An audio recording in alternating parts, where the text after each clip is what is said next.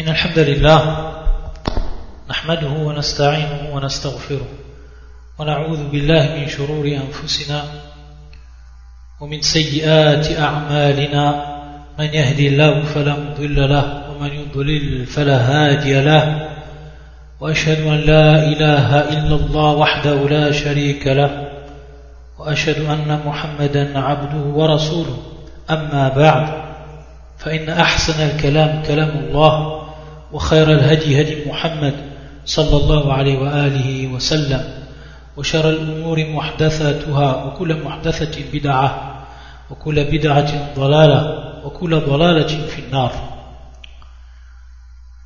Donc, on commence aujourd'hui une nouvelle série de cours qui est basée sur l'explication du livre d'un des grands savants de l'islam et qui est Shir Al-Allama Abdul Rahman ibn Nasir Al-Sa'di, ta'ala. Et pour les frères et les sœurs, ce nom est devenu un nom connu de par tous les livres, tous les titres que ce grand savant a écrit durant sa vie, la science qu'il a délaissée, les élèves qu'il a laissés derrière lui également. Tout ceci a fait que Cher Saadi, lorsqu'on entend ce nom, pour la majorité des frères et des sœurs, c'est un nom qui est donc connu, communément connu. Et on sait que le shir a écrit dans beaucoup de sciences, que ce soit dans le hadith, que ce soit dans le tafsir, mais également là où il a beaucoup beaucoup apporté le shir, c'est dans les livres où il a réuni al-qawa'id, les règles, al-usul, les bases. C'est-à-dire des livres qui vont être très utiles. Et comme on le sait, le shir, il a un procédé, il a également une façon d'écrire qui est simplifiée, où chaque personne est apte à comprendre, sans avoir un très très grand niveau dans la langue arabe, etc. Donc lui, il a simplifié le shir, ses écrits. Il les a rendus accessibles à la majorité des musulmans. C'était une des causes de la réussite et de l'expansion de ces livres. Et on sait que le shir, il a beaucoup travaillé sur ce qui est de qawaid wal usul. Il écrit beaucoup de livres à ce sujet. Et le livre qu'on va étudier, ça fait partie donc de ces fameux livres que lui il a écrit, et qui traite donc de toutes les règles et les bases que l'on trouve dans le fiqh, dans la jurisprudence, mais également d'autres matières. Même si, pour ce qui est de ce livre, ça va être surtout basé pour ce qui est de la jurisprudence. C'est-à-dire comprendre la législation, comprendre autour de quoi tourne la religion musulmane. Et ça, c'est un point qui est important pour tout musulman. Qu'il sache ces points-là, qu'il en ait une bonne connaissance. C'est un bien pour lui, car il a une meilleure vision de sa religion, il aura une meilleure connaissance de sa religion, et donc il en fera une meilleure application dans sa vie de tous les jours. Ça, c'est le but d'étudier donc ces règles, d'étudier ces bases. Ces règles et ces bases, on verra, qui sont bien entendu, qui ont été bâties sur des preuves. Le shir, comme il va l'expliquer dans son livre, et donc Al-Muqaddima, dans la présentation, il va nous dire أما بعد فإن معرفة جوامع الأحكام وفوارقها من أهم العلوم وأكثرها فائدة وأعظمها نفعا لهذا جمعت في رسالتي هذه ما تيسر من جوامع الأحكام وأصولها ومما تفترق في الأحكام لافتراق حكمها وعللها وقسمتها قسمين donc le shir va nous rappeler que la connaissance des règles qui sont générales ou des lois qui sont générales, des lois qui sont regroupées par des règles. Donc on sait que lorsque la personne va étudier la jurisprudence musulmane, elle va voir qu'il y a beaucoup de lois et que ces lois-là lorsqu'on les étudie une par une, et ce qu'ont fait donc les savants de l'islam, ils les ont étudiées une par une, ils sont aperçus que ces lois-là, pour beaucoup d'entre elles, elles se rejoignaient sur des règles, autour de règles. Et donc, eux, les savants, ils ont c'est-à-dire qu'ils ont donc extrait, à partir de ces lois, des règles, pour donc comprendre ces lois mêmes. Ça, c'était un des points fondamentaux de ce travail-là, qu'ils ont fait les savants. C'est pour ça qu'il dit, le shir, فَإِنَّ مَعْرِفَةَ جَوَامِعَ الْأَحْكَامِ جَوَامِعَ الْأَحْكَامِ c'est-à-dire, جَوَامِعَ, elle a dit يَجْمَعَ, يَجْمَعَ الْأَحْكَامِ ce qui veut donc réunir les lois. وَفَوَارِقِهَا مِنْ أَهَمِّ الْعُلُومِ وَأَكْثَرِهَا فَائِدَةً Également le fawariq. Al-fawariq, ici, ça va être bien entendu les, les distinctions. Donc il y a ce qui va réunir les lois, mais également ce qui va nous permettre de distinguer les lois l'une de l'autre. Ça également, le shir, il va nous en parler. Il va nous citer ces points-là à travers son livre. Il nous dit donc que ça fait partie des sciences qui sont les plus importantes. Et des sciences dont on va en tirer un bénéfice qui est grandiose. Qui vont être très bénéfiques, très utiles donc pour le musulman.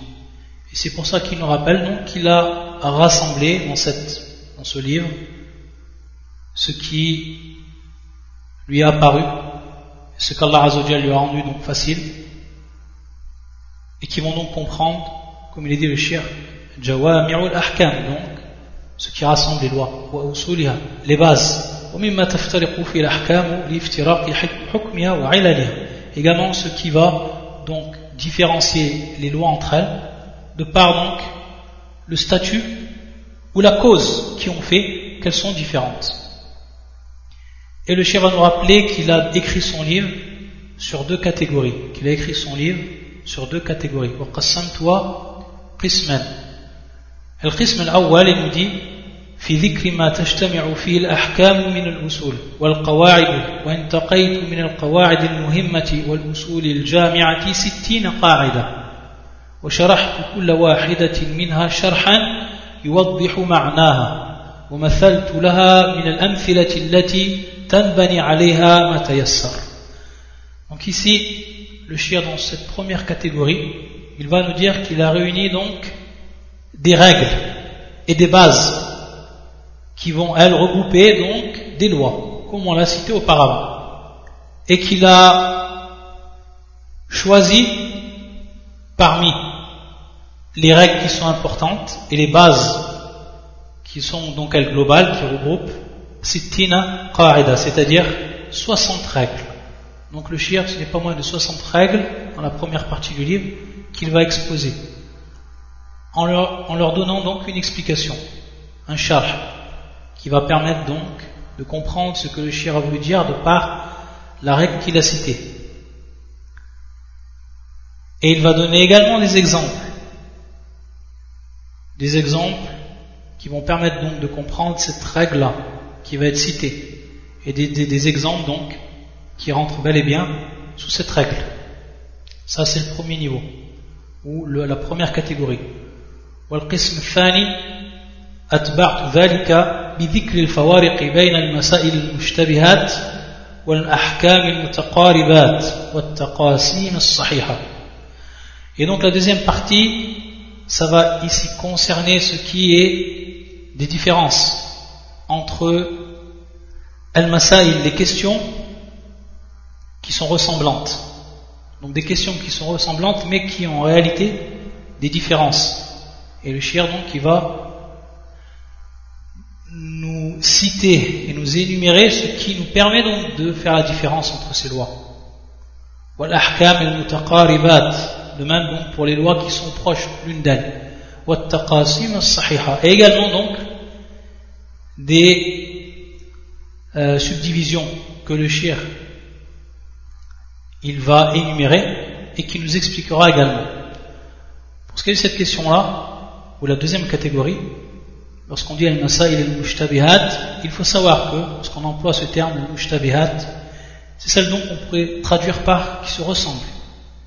Et il faut savoir que dans l'usul, dans les bases, les savants, ils citent trois termes sous ce nom-là, al-masail al-mushtabihat. Ils citent le premier terme qui est al-amthal, Al-Amthal. C'est en réalité, Al-Amthal, c'est ce qui va se ressembler sous tous les aspects. Min jami' al Sous tous les aspects. Min jami' al C'est-à-dire, on va dire que ce livre, il est exactement le même que ce livre-là. Donc ça, c'est ce qu'on appelle l'amfal. Et donc ici, ça ne veut pas être voulu par le shir, parce qu'il dit bien bidhikr al-fawariq, c'est-à-dire donc les différences. Par contre, ce qui va entrer dans cela, c'est les deux prochains termes qui rentrent dans ce terme, al-masail al-mushtabihat. Le deuxième terme qui est al-ashbah, al-ashbah, al-ashbah, al-ha fil akhir. Al-ashbah. Ici, c'est qu'il va avoir donc une ressemblance sous la plupart des aspects. C'est-à-dire entre deux choses, entre deux règles ou entre deux lois, il va avoir sous la plupart des aspects une différence. Mais on va trouver certaines divergences ou certaines différences. Donc elles sont, elles se ressemblent sous tous les, sous pratiquement tous les aspects, la majeure partie des aspects, mais sous quelques aspects elles ont une divergence ou une différence. Et donc ici, c'est ce qui va entrer dans ce terme, car le chef nous a dit al fawariq les divergences, les différences, les distinctions. Et le troisième terme, c'est ce qu'on appelle an-nawa'ir. An-nawa'ir. Ça, c'est le troisième terme. Et ici, ce sont donc les lois qui vont avoir une ressemblance sous quelques aspects, des aspects mineurs, le minimum de ressemblance. C'est-à-dire qu'elles vont avoir très peu de ressemblance, mais qu'elles vont avoir beaucoup de différences entre elles. Taïb, ça c'est ce qu'on appelle un navair. Donc on a al-amthal, al-ashba'u wa al Et tout ça, ça rentre dans fil masail al-mushtabihat. Ça donc c'est pour mieux comprendre ce que le, le shir a voulu par ce terme-là. Et ce que l'on comprend à travers donc les, les bases. Ce qu'on va citer également avant de rentrer dans l'explication du livre, c'est pour ce qui est de Al-Qawa'id. Al-Qawa'id qui est le pluriel bien entendu de Qa'ida. Ce terme donc on va retrouver. On va retrouver également le terme Usul qui est le pluriel de Asl. Asl on traduit par base et Qa'ida on traduit par règle.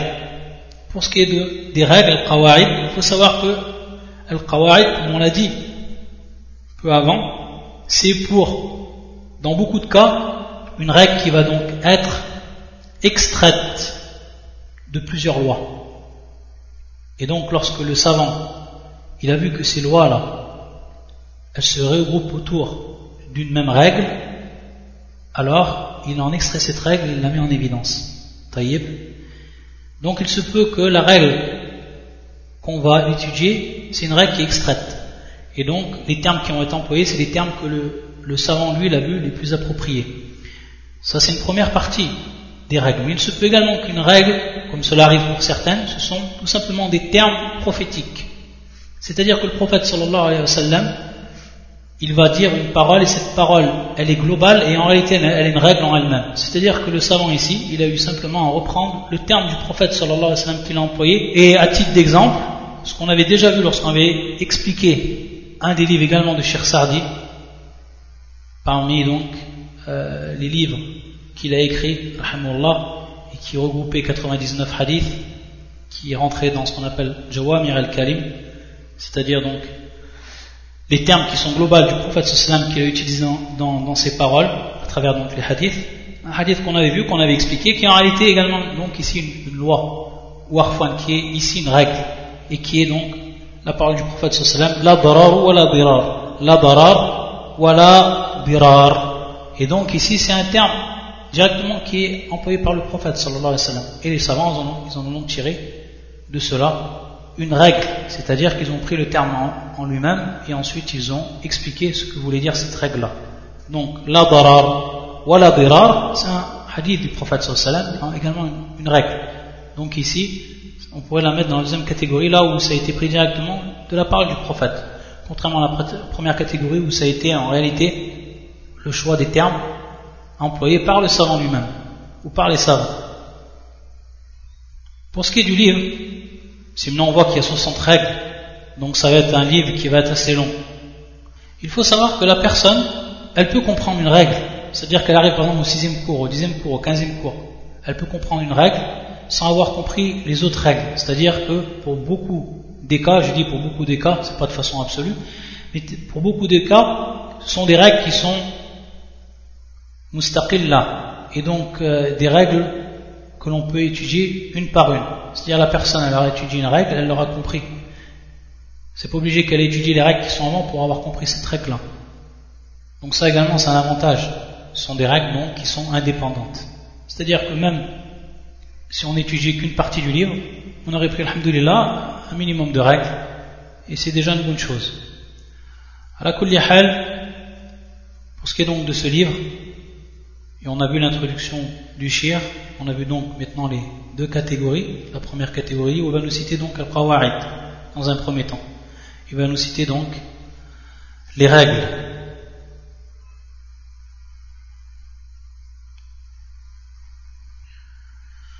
Il faut savoir que ce livre également, il a été expliqué par beaucoup de savants. Certains l'ont appelé le qawaid al-sa'diyya, c'est-à-dire les règles de l'imam Sa'di, si on traduisait. Nisba, il a l'imam Sa'di, qawaid al-sa'diyya. Le cher lui-même, il a fait une explication. On va prendre également les, explications qu'ont fait les autres savants, c'est-à-dire les fawaïd qu'ils ont apportés également, les exemples qu'ils ont également apportés, etc. On s'en tiendra pas uniquement à ce que le shir a dit, à travers l'explication lui qu'il a donnée. bien entendu, on va citer à chaque fois la règle telle qu'elle est, telle qu'elle a été citée par, par le shir. فيقول الشيخ رحمة الله عليه القاعدة الأولى. القاعدة الأولى. الشارع لا يأمر إلا بما مصلحته خالصة أو راجحة ولا ينهى إلا عما مفسدته خالصة أو راجحة. الشارع لا يأمر إلا بما مصلحته خالصة أو راجحة ولا ينهى إلا عما مفسدته خالصة أو راجحة. Ça c'est une règle. que bien entendu tous les savants sont d'accord sur elle, unanimement, et qui est la suivante.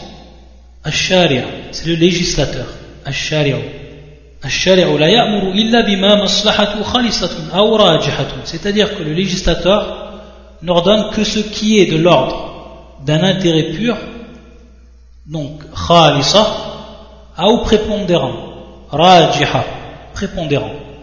Donc, dans tous les ordres que l'on va trouver dans le Coran et la Sunna du prophète sallallahu alayhi wa sallam chaque ordre qu'on va trouver on va donc s'apercevoir que cet ordre-là va contenir un intérêt, soit un intérêt qui est pur, pur khalisa, ou alors prépondérant, rajiha. ولا ينهى إلا عما مفسدته خالصة أو راجحة Et également, le législateur n'interdit ou ne prohibe que ce qui est de l'ordre d'un préjudice pur ou alors prépondérant. C'est-à-dire que tout ce qui va être interdit dans la religion, à travers le Coran et la Sunna, dans cette interdiction, on va trouver, et il s'y trouve donc, un préjudice. Que ce préjudice soit un préjudice qui est pur, ou alors un préjudice qui est prépondérant. Ça, c'est la première règle. Et c'est une règle qu'on a déjà vue, en réalité. Mais ici qu'on va détailler plus.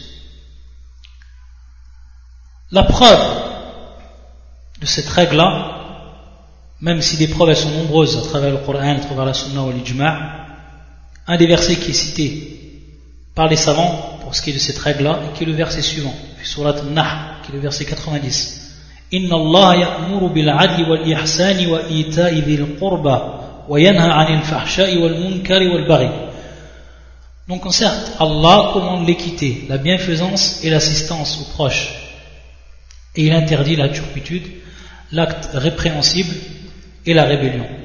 On voit ici qu'il y a un amr, donc un ordre, et qu'il y a un nahi, qui est donc une interdiction. Et lorsqu'on voit pour ce qui est de l'ordre, c'est l'adl, un terme qui est général ici, l'adl, la justice. La justice. Wal-ihsan, et la bienfaisance. Et on avait déjà vu plusieurs fois, on aura l'occasion d'y revenir, pour ce qui est de la différence entre l'adl, wal-ihsan, Également, l'assistance aux proches. Donc on voit que tous ces actes-là, et qui sont généraux, ça rentre bien entendu dans ce qu'Allah Azzawajal a ordonné. Et donc il y a ici une maslaha pour tous ces actes-là. Et au contraire, ensuite du, du, du verset, c'est-à-dire qu'il va interdire al-fahsha, la turpitude, l'acte répréhensible, al-munkar et la rébellion, al-bari. Donc tout ça, c'est bien entendu des choses où il y a un très grand préjudice, où s'y trouve un grand préjudice, et donc la religion, elle l'interdit. Donc à travers ce verset du Coran. Et c'est donc à partir de cela, pour la première partie du verset, qu'on va appeler ce qui nous prouve tahsil al-masalih, donc obtenir les intérêts. Et pour ce qui est de la deuxième partie du verset, darul mafasid, ce qui est donc de repousser tout préjudice pour l'homme et pour sa religion. À travers cette règle, on va voir donc qu'il y a à ce moment-là quatre catégories. Quatre catégories. La première catégorie, c'est l'amr bil maslahat khalisa. Donc la première catégorie, c'est l'ordre. Et cet ordre-là, pour ce qui est d'un intérêt qui est pur. La deuxième catégorie, al-amru bil maslahat rajiha. Donc l'ordre pour ce qui est d'un intérêt qui est prépondérant. La troisième catégorie, al-nahi al khalisa, c'est-à-dire donc une interdiction pour ce qui est d'un préjudice qui est pur. Et la quatrième catégorie, c'est-à-dire donc l'interdiction pour ce qui est d'un préjudice qui est lui prépondérant. Ici, on va donner des, exemples pour toutes les catégories, pour que ce soit clair. Pour ce qui est de al-masalih al-khalisa, les intérêts donc qui sont purs, parmi ce qu'ont cité les savants, l'iman billah, donc la foi en Allah azawajal, wa tawhidullah, et l'unicité d'Allah Azzawajal, al-ikhlasu lahu, avoir donc une pure intention envers Allah Azzawajal. Tout ça, bien entendu, c'est des masalih qui sont khalisa, qui sont pures. Maqsudatun bidhat. Et elles sont voulues par elles-mêmes. Le fait de les concrétiser, c'est le but même. Ça, c'est la première catégorie. Pour ce qui est de la deuxième catégorie, parmi ce qu'on cite, ce qu'ont cité les savants, donc al-jihad fi sabilillah, c'est-à-dire la guerre sainte dans le chemin d'Allah Azzawajal.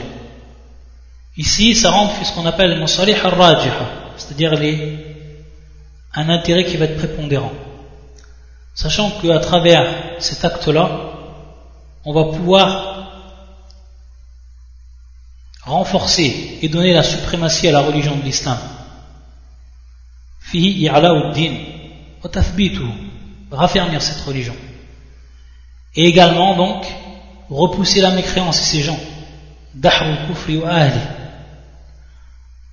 et donc, par cela, dans certains cas, on va être obligé donc de passer par ce qu'on appelle le djihad, sachant que il va avoir donc ici un qatl, c'est-à-dire un combat, et que dans ce combat, automatiquement, il va avoir certaines mafsada ou mafasid. Mais lorsque on voit que le masalih ici, c'est celle qui va être la plus importante, et donc rajiha, qui va être donc prépondérant, alors à ce moment-là, elle va elle va être ordonnée. Et bien entendu ici, al-qital, c'est-à-dire le combat, ce n'est pas maqsudatun bidhat, c'est-à-dire ce n'est pas voulu en, lui-même, contrairement à la première catégorie. Mais ici, ça va être donc un moyen, c'est-à-dire wasila. Wasila. Ça va être donc ici un moyen. Et c'est pour ça qu'Allah Azzawajal, également dans son Coran, il nous cite, pour ce qui est du al-qital, al-jihad, Kutiba alaykum al-qital wa wa lakum surat al-Baqarah qui est le verset 216 c'est-à-dire donc qu'on vous a prescrit al-qital le combat. wa wa kurhul et il est pour vous désagréable détestable al-kur donc pour ce qui est de an-nufus pour ce qui est des âmes elle déteste donc ce combat. Elle n'aime pas ce combat en réalité. Car il contient le mashaqqa tout ce qu'il contient donc comme difficulté, etc. Mais lorsque on sait qu'il va y avoir à travers cela une maslaha qui va être rajha, donc ici un intérêt qui va être prépondérant, non seulement dans cette vie d'ici, mais également dans l'au-delà, alors ça va être ordonné par le législateur. Ça, ça fait partie de ce qu'on appelle le masalih al-rajha. Pour ce qui est de la troisième catégorie, et on rentre ici dans al-mafasid, al-mafsada, al-mafasid, qui sont donc les préjudices. Parmi ce qui est cité et ce qui rentre dans ce qui est pur, donc un préjudice pur, al-shirk, c'est-à-dire l'associationnisme, le polythéisme, ayadan billah. Bien entendu, ça fait partie des plus grands péchés. On n'y trouve aucune maslaha, strictement aucun intérêt dans ce qui est du shirk. Et c'est pour ça que les savants l'ont mis dans ce qui s'appelle donc al-mafasid al-khalisa, ce qui est pur comme préjudice. Et donc, bien entendu, la religion l'a interdit. De même pour ce qui est de as c'est-à-dire la sorcellerie. Également dans la sorcellerie, on ne trouve aucune maslaha. On trouve uniquement le mafsada. Minjat shara, bien entendu. Pour ce qui est, bien entendu, de l'aspect de la religion. Ça, c'est pour ce qui est de al-mafsada al-khalisa. Et ensuite, la quatrième et dernière catégorie, c'est al-mafasid al-rajiha, pour ce qui est des préjudices qui sont prépondérants. Et à titre d'exemple, comme dans ce verset du Coran, qui fait surat al-Baqarah, qui est le verset 19, يسألونك عن الخمر والميسر قل فيهم إثم كبير ومنافع للناس c'est-à-dire qu'il te demande à propos de l'alcool, al-khamr, ou al-maysir, donc tout ce qui rentre dans les, jeux de hasard, etc. Ou kabir, c'est-à-dire qu'il y a à l'intérieur où il s'y trouve un grand péché. Mais en même temps, il se trouve également des avantages pour les gens. Et donc ici, on va s'apercevoir que pour ce qui est de El Khamr, même également le Meisir, même s'il contient certains, certains intérêts par rapport à l'homme, bien entendu, pour ce qui est du commerce, pour ce qu'il fait du commerce avec, et donc l'argent qu'il va acquérir à travers cela, on va s'apercevoir que l'ith, il est akbar, c'est-à-dire que ici, le péché est bien plus grand. El mafsada c'est-à-dire donc qu'elle va être bien plus grande. Et on sait ce que l'alcool a comme effet négatif sur l'homme et les fléaux dont il est la cause. Et donc on voit ici que ça, ça fait partie donc dans ce qu'on appelle le mafasid al-rajiha. On voit que le mafsada on a rajiha, c'est-à-dire qu'elle est prépondérante. Donc le législateur l'a rendue interdite. Sous cette règle, bien entendu, on va rappeler des masaïl, c'est-à-dire des questions qui viennent se poser par rapport donc à cette règle, pour encore mieux la comprendre et apporter donc des points supplémentaires. Il faut savoir que, pour ce qui est de la parole du cher ici, lorsqu'il a rapporté cette règle, donc il est clair pour lui, et également pour beaucoup de gens de science, que mafsada qad takun khalisa. Donc elle peut être pure. Certains savants ont dit qu'il n'existe pas, qu'il ne peut exister réellement d'intérêts qui sont dits purs. D'intérêts qui sont dits purs. Tout simplement parce que même lorsqu'on cite les actes de bien, c'est-à-dire tout ce qui rentre dans al-ibada, etc., donc les adorations, etc., eux vont dire que même si c'est un intérêt qui est pur, on va retrouver ce qu'on appelle à l'intérieur de ces actes-là al-mashaqqa, c'est-à-dire la difficulté. Et donc cette difficulté, elle est par rapport à l'homme, ce qui est pour lui quelque chose de difficile donc à accomplir, bien entendu. Mashaqqa. Ce qu'on appelle donc la difficulté, ce qu'on traduit par la difficulté. Et on sait, d'après la parole du prophète sallam, qui nous a dit makari, c'est-à-dire que le paradis il était caché, bien entendu, dans cette ville ici-bas, à travers les actes, bil makari, parce que, en réalité, l'âme déteste dans certains cas. À titre d'exemple, de faire les ablutions lorsqu'il fait très froid avec de l'eau froide, c'est quelque chose qui rentre dans al-makari. Taïb, c'est pour ça que le prophète il a appelé cela fadhalikum al-ribat. Et donc ici, il y a bel et bien un mashaqqa. Pour l'homme, ce n'est pas considéré comme un intérêt qui est pur, ici, le fait de faire cette difficulté, pour obtenir ensuite donc cet intérêt. Et donc Ibn al-Qayyim, rahmatullah dans son livre Iftah Dar Sa'ada, dans ce livre, il va expliquer en réalité, pour mettre en évidence les deux parties des savants, ceux qui ont dit qu'en réalité il y a al-maslahat al-rajiha, ceux qui ont dit qu'elle n'existe pas.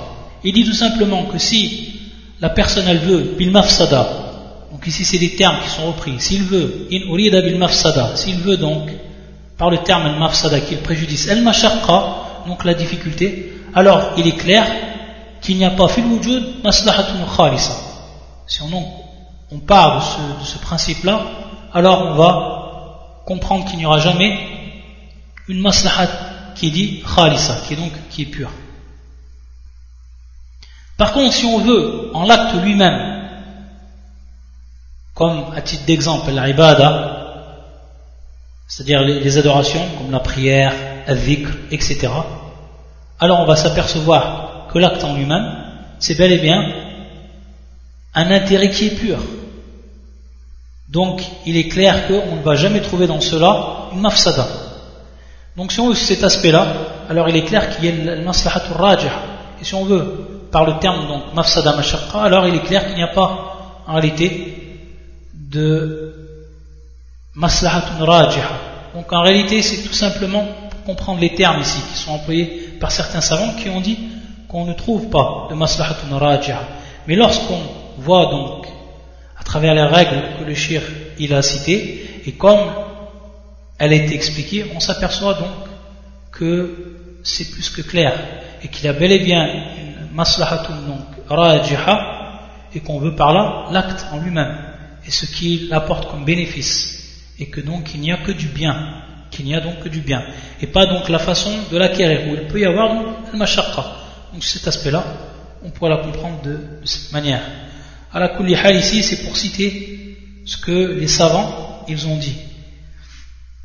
Et donc, pour certains d'eux, ils ont dit on ne trouvera jamais de maslahatun rajha illa fil jannah.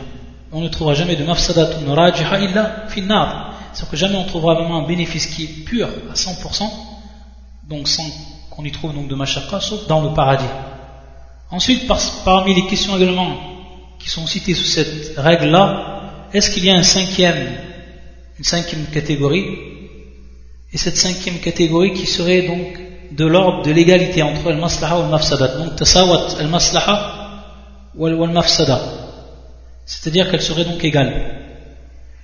Et comme l'ont cité les savants, ça c'est quelque chose qui est strictement impossible et qui n'existe pas. Contraire, la bi hikmatillah. Contraire en réalité à la, à la sagesse d'Allah subhanahu wa ta'ala dans sa création. C'est pour ça que automatiquement, dans chaque chose, on va soit trouver un intérêt qui va être prépondérant, qui va donc prendre le dessus sur le, préjudice, ou alors le contraire, on va trouver donc le préjudice qui va prendre le dessus sur l'intérêt. Mais jamais les deux seront égaux. On trouvera une égalité parfaite entre les deux.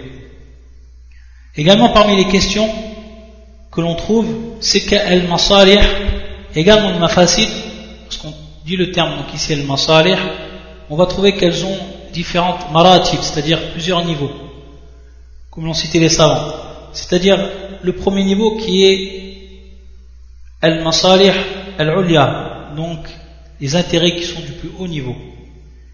le deuxième niveau, ce qu'on appelle al-masalih al-fadila, donc des intérêts qui sont en dessous du premier niveau et qu'on appelle donc fadila. Et ensuite masalih mutawassifa, c'est-à-dire des règles, des, des intérêts qui sont donc moyens, qui sont donc en troisième position.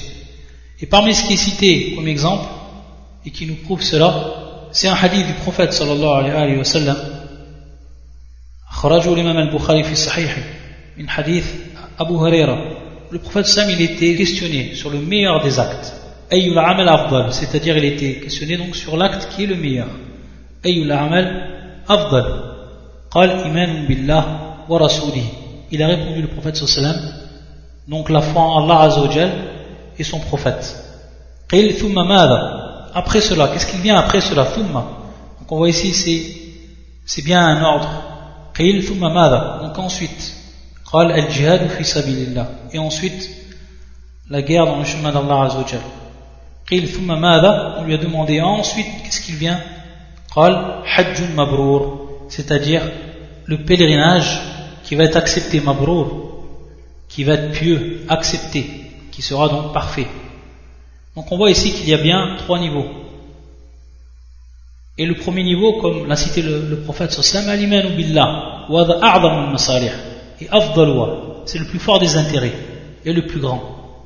Quand on va retrouver à l'intérieur de cela le Tawhid d'Allah Azzawajal, on va retrouver la soumission totale à Allah Azzawajal, on va retrouver également tout ce qui rentre dans A'mal al-Qulub, comme al-Khashya, comme al-Khawf, la peur d'Allah Azzawajal, al-Tawakkul, al-Mahabba, etc. Et ensuite le prophète Sam, il a cité le jihad fi sabilillah. Et ensuite, il a cité le prophète sallam, ce qu'on appelle donc le hajj, le hajj al-mabrour, donc qui va venir en troisième position. De même pour ce qui est de al-mafasid, on va trouver également ici trois catégories. Et parmi ce qu'ont cité les savants comme preuve, c'est le hadith, qui, a, qui rapporte également par l'imam al-Bukhari, mais également l'imam muslim dans son authentique, le hadith Abdullah ibn Mas'ud, Lorsque le prophète sallam il été questionné ici de manière contraire au premier hadith sur ce qui était de pire comme péché. Souila ayu dhanb a'va. Quel est le péché le pire? C'est-à-dire que tu places un associé à Allah Azzawajal. alors que c'est lui qui t'a créé. Donc ici le polythéisme. et ensuite qu'est-ce qui vient après؟ que tu tues donc ton enfant de peur qu'il se nourrisse avec toi qu'il prenne donc de ta subsistance.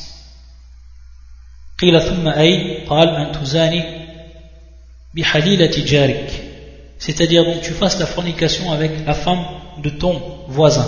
Donc ici on voit également qu'il y a à ce moment-là trois niveaux qui est donc ici en ce qui est de pire c'est ashirku billah et tout ce que ça entraîne comme mafasi, ayadan billah.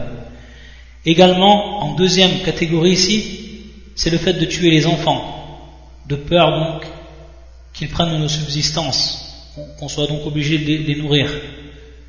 Et bien entendu ici, parmi les al-mafasid, de tuer donc une âme sans droit, etc. Et ensuite, dans la dernière des catégories, ici, donc le dernier des niveaux, c'est de faire la fornication. Mais la pire des fornications, de le faire avec la femme du voisin. Car on sait que le voisin a un grand droit, al etc. Doit lui donner un grand respect. Et on sait donc la place qu'a le voisin dans l'islam. Et donc lorsque la personne, elle fait cet acte ignoble, et donc elle trahit la personne, elle a trahi à ce moment-là la personne dont il devait lui donner un grand droit. Et c'est pour ça que c'était le pire. C'était donc considéré comme minanwa al-zina al-akhbath, al-a'zam, c'est-à-dire le pire des actes du zina. billah. Parmi les points également qui rentrent sous cette règle, c'est ce qu'on appelle le ta'arud bain al-hasanat. Lorsqu'il y a donc une opposition, lorsqu'une opposition advient entre deux actes de bien. Qu'est-ce que ça veut dire? C'est tout simplement, lorsqu'on va avoir deux actes de bien à faire, et qu'on ne peut faire que l'un d'eux, c'est-à-dire soit on va faire l'un d'eux, et on va donc délaisser un des, deux actes, ou alors on ne pourra les faire les deux en même temps. Donc c'est tout simplement faire le choix entre deux actes de bien ici.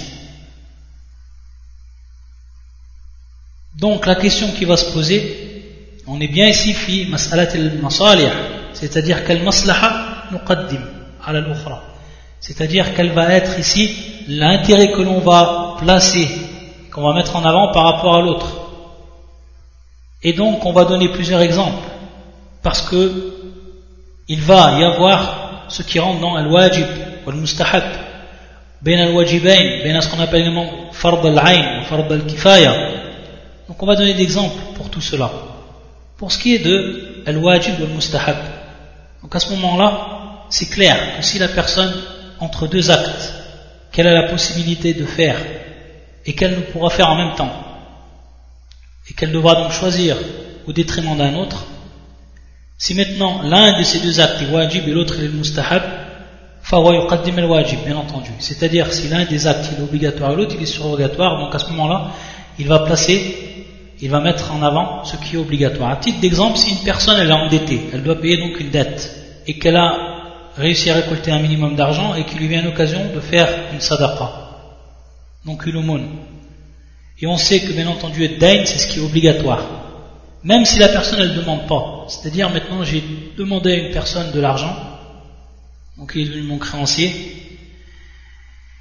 et on s'est mis d'accord sur une date pour le remboursement. Lorsqu'elle advient cette date, il m'est obligé de rendre l'argent. Et même si la personne ne demande pas, même si la, personne là, tout à l'heure, si elle ne demande pas donc, alors il reste obligatoire à la personne qu'elle donne cette dette. Et si elle demande, bien entendu, ça devient un cas plus important dans l'obligation. Donc la personne ici, bien entendu, elle devra payer sa dette avant de faire la sadaqa. Ça, c'est un exemple. Et même, certains savants étaient jusqu'à dire que si elle fait cette sadaqa alors qu'elle a une dette, alors cette sadaqa, elle n'est pas acceptée. Mardouda. Elle n'est pas acceptée, elle est mardouda. Donc on voit l'importance de ce point-là. De même pour ce qui est de l'waqf. Si par exemple une personne elle a une dette et elle veut faire un waqf, Taïb, avait déjà expliqué ce qu'était donc le waqf. Elle veut donc donner un waqf, alors ce waqf là il doit être annulé. Comme cela est le choix de Shir al-Islam ibn Taymiyyah. Il dit que si donc une personne veut faire un waqf, et à ce moment-là elle est endettée, alors ce waqf là on doit le stopper et on doit l'annuler pour pouvoir donc rembourser la dette. Donc ici le morceau doit taqdim al-wajib al-mustahab. Maintenant, si ces deux wajib, si ces deux donc obligations, qui viennent à un moment où on ne pourra donc faire que l'une d'entre elles au détriment de l'autre, et qu'il nous est impossible de faire les deux en même temps. Donc ici c'est at-ta'arud wajib wa wajibin. Alors à ce moment-là, on va tout simplement mettre en avant celui qui est le plus important dans l'obligation, qui pèse le plus lourd dans l'obligation. Ça, c'est ce qu'on doit faire lorsqu'on est entre deux wajib. À titre d'exemple, une personne qui n'a jamais fait le hajj, qui n'a jamais fait le pèlerinage, elle fait un vœu de faire un pèlerinage. Donc à ce moment-là, la première obligation, c'est le hajj de ce vœu-là, et la deuxième obligation, c'est Hajjatul al-Islam. C'est-à-dire qu'elle devra faire le Hajj de son Islam, qu'elle n'a jamais fait de Hajj auparavant. Certains savants donc ont dit à ce moment-là qu'elle devra commencer par le Hajj de l'Islam, c'est-à-dire le premier Hajj que l'on fait, ce qu'on appelle Hajj al-Islam. Et qu'elle fera ensuite, l'année d'après, le Hajj qu'elle avait promis de faire à travers son vœu. Et certains savants ont dit, ça on le rappelle, donc c'est à titre la divergence qu'il y a ici. Certains savants ont dit non. Ce qui est le plus important ici, c'est un nafar, c'est-à-dire faire, d'accomplir le hajj qui lui est devenu obligatoire de par son vœu. Ça, c'est le madhab al-shafi'i ou al-malikiya, des shafi'ites et des malikites. Et certains ont dit, ça c'est une troisième, un troisième avis pour cette question-là. Certains ont dit que si il fait son hajj de l'islam, ça lui vaudra également pour son hajj qu'il devait faire de par son vœu. À la ici, simplement un titre de faïda qu'on le rappelle, on est bien ici dans le cas où il y a deux wajib qui viennent donc en opposition par rapport au moment de les faire. Et qu'on devra toujours, suivant les cas, mettre ou faire celui qui est le plus important dans l'obligation. Également ici, une autre question qui vient, c'est lorsque il y a une opposition entre ce qu'on appelle fard al-ayn ou fard al-kifaya. Fard, al-ayn, on sait bien que c'est quelque chose qui est obligatoire pour toute personne, qu'elle doit faire donc par elle-même. Chaque personne est responsable de le faire de par lui-même cet acte-là. Par contre, fardul kifaya, si une personne fait cet acte-là, alors, yasqut al-wajib al-akharin. Si une personne fait cette obligation, alors les autres n'auront pas à le faire. Comme par exemple à l'adhan. Ou alors comme par exemple qu'il y a un imam. C'est-à-dire que la personne, elle, elle, elle prie en tant qu'imam, lorsqu'il y a une jamara, etc. Donc ça c'est fardul kifaya. Lorsqu'il y a ici un ta'arud, ben, un fard al-ayn ou fard al-kifaya, c'est-à-dire qu'ils deviennent en même temps et que la personne ne pourra faire que l'un d'entre eux ou l'une d'entre elles, l'une des obligations, ou qu'elle devra faire l'une au détriment de l'autre. Ici, les exemples qu'ils donnent les savants, c'est lorsqu'il y a le djihad ou fisabilillah. Donc, la guerre dans le chemin d'Allah Azzawajal. Mais que ça rentre fard al-kifaya, c'est-à-dire que ce djihad-là, il n'a pas été, il n'est pas devenu obligatoire pour tout le monde, mais qu'une partie doit le faire. Et que la personne qui veut donc partir pour faire cette obligation, qui rentre donc du fard al-kifaya, elle a, elle, une autre obligation, qui est fard ayn ici, et qui est de s'occuper de ses parents. Birul walidain, c'est-à-dire qu'il a deux parents qui sont très vieux et qu'elle est obligée de s'en occuper. Famada yuqaddim, famada yuqaddim, yuqaddim bir al-walidain, c'est-à-dire donc qu'il va ici mettre en avant ce qui est fard ayn ce qui est donc obligatoire pour lui et qui est de s'occuper de ses parents.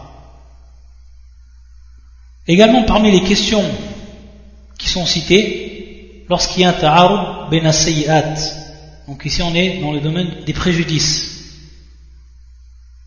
Et l'exemple qui est donné, à titre d'exemple, c'est-à-dire lorsqu'on coupe la main du voleur.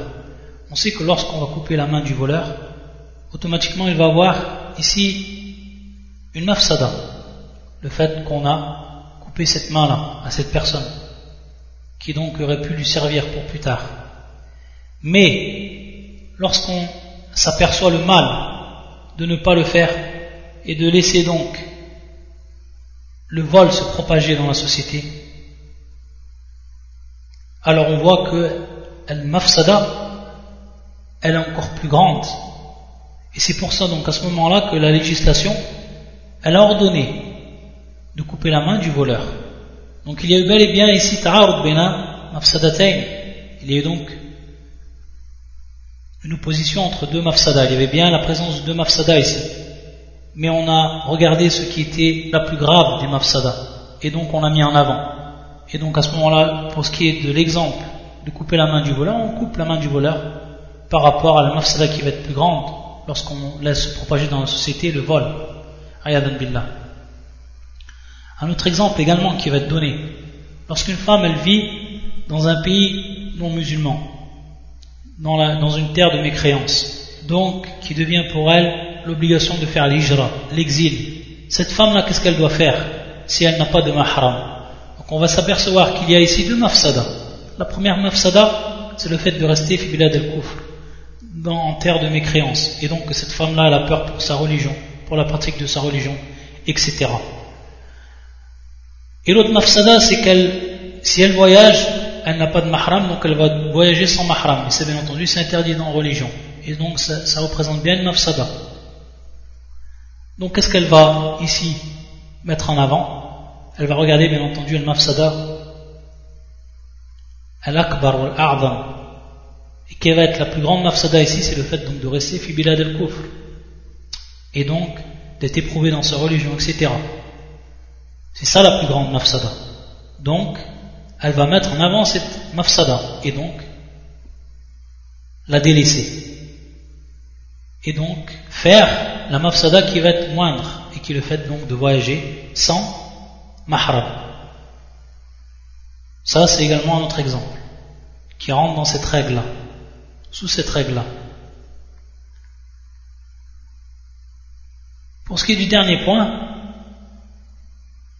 c'est que cette, on va dire cette, euh, cet exemple qu'on a donné, ou les exemples qu'on a donnés, ce qu'on dit de mafsada, ce n'est pas toujours à la là, ce n'est pas toujours absolu, dans ce que nous on pourrait croire, enam. Et c'est pour ça que certains savants, comme l'imam Al-Iz ibn Abd salam dans son livre Qawarid al-Ahkam, il va nous citer certains, certains cas où on ne peut appliquer cette règle de manière absolue. Il va nous donner l'exemple si des ennemis venaient assiéger une contrée musulmane. Et que si ces ennemis-là, ils demandaient donc à ceux qui sont à l'intérieur, ceux qui sont assiégés, de leur livrer certains musulmans. Même si ce n'était qu'un musulman, afin qu'ils le tuent et qu'ils donc qu'ils délaissent le siège et qu'ils retournent chez eux. Alors à ce moment-là, on pourrait croire, on pourrait voir qu'il y a une mafsada bien moindre qu'un musulman se fasse tuer que la contrée continue à être assiégée et qu'il donc il advienne le mal et qu'il advienne donc euh, peut-être la mort de beaucoup d'autres musulmans. Et à ce moment-là, c'est-à-dire ici consensus des savants sur le fait que on ne doit donner ce musulman. L'autre exemple également qui est donné et qui est souvent cité, c'est lorsqu'un groupe de musulmans se trouve sur un bateau et que le bateau va couler du fait du poids, du lourd poids de tous les musulmans. Et que si on jetait à l'eau un ou deux musulmans certains musulmans, alors les autres resteraient en vie. Et que si on les laissait tous sur le bateau, alors tout le monde coulerait, tout le monde certainement mourirait. Également, pour ce qui est de ce cas-là, on n'a pas le droit de jeter qui que ce soit parmi les musulmans, même une seule personne. Donc on voit en apparence que ces cas-là ne seraient pas appliqués par la règle qu'on a citée auparavant.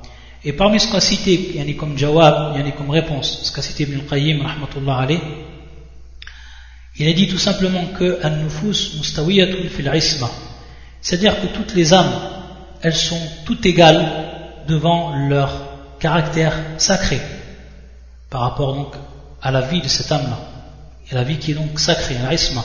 On a le droit donc de tuer une personne pour, sauver donc les autres, même si c'est un par rapport à un grand nombre. Ça, c'est donc la raison qui était donnée. Également, ce qui rend sous cette règle, qu'on est en face d'une maslaha et qu'on est en face d'une mafsada. Et qu'on ne peut faire cette maslaha, qu'on ne peut obtenir donc cet intérêt qu'en faisant al-mafsada, qu'en faisant donc ce préjudice. Et l'exemple qui est le plus connu et qui est donné, c'est lorsque la personne, pour sauver sa vie, qu'elle se trouve à titre d'exemple dans une contrée désertique et qu'elle n'a devant elle qu'un animal mort, donc meïta, il lui est permis de manger donc ce mort, sachant que c'est interdit de manger le mort, al-meïta, akl al-meïta, c'est interdit dans la religion, bien entendu. Mais dans ce cas-là, pour sauver sa vie, donc sauver sa vie c'est le maslaha, et manger le mort c'est al-mafsada. Mais dans ce cas-là, pour sauver sa vie, il aura le droit de manger de ce mort-là. Donc on va voir la nature de al-maslaha ou al-mafsada.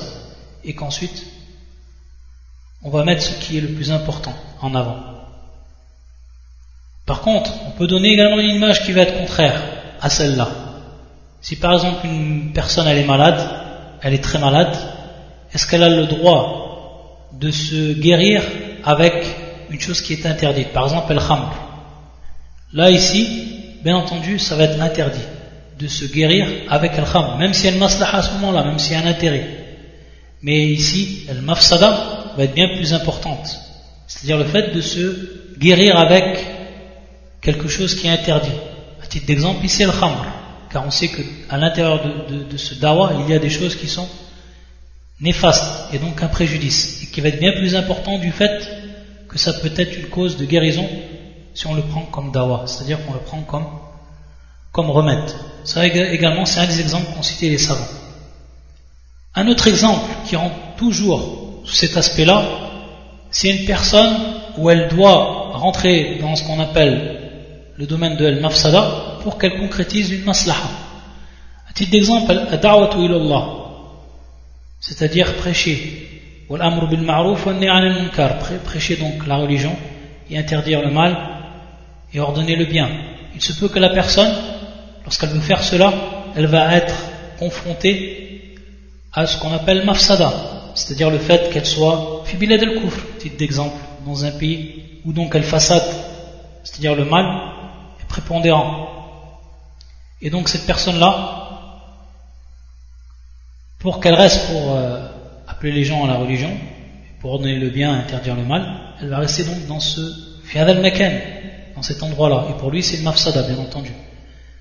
Et la réponse des savants va diverger ici par rapport à la nature de la personne elle-même. C'est-à-dire qu'une personne qui a la capacité, suffisamment de science et qui a la capacité, le, la, force d'être droit sur sa religion et de continuer donc à appeler les gens et qu'il advient donc par cela une maslaha, alors cette personne, elle peut rester.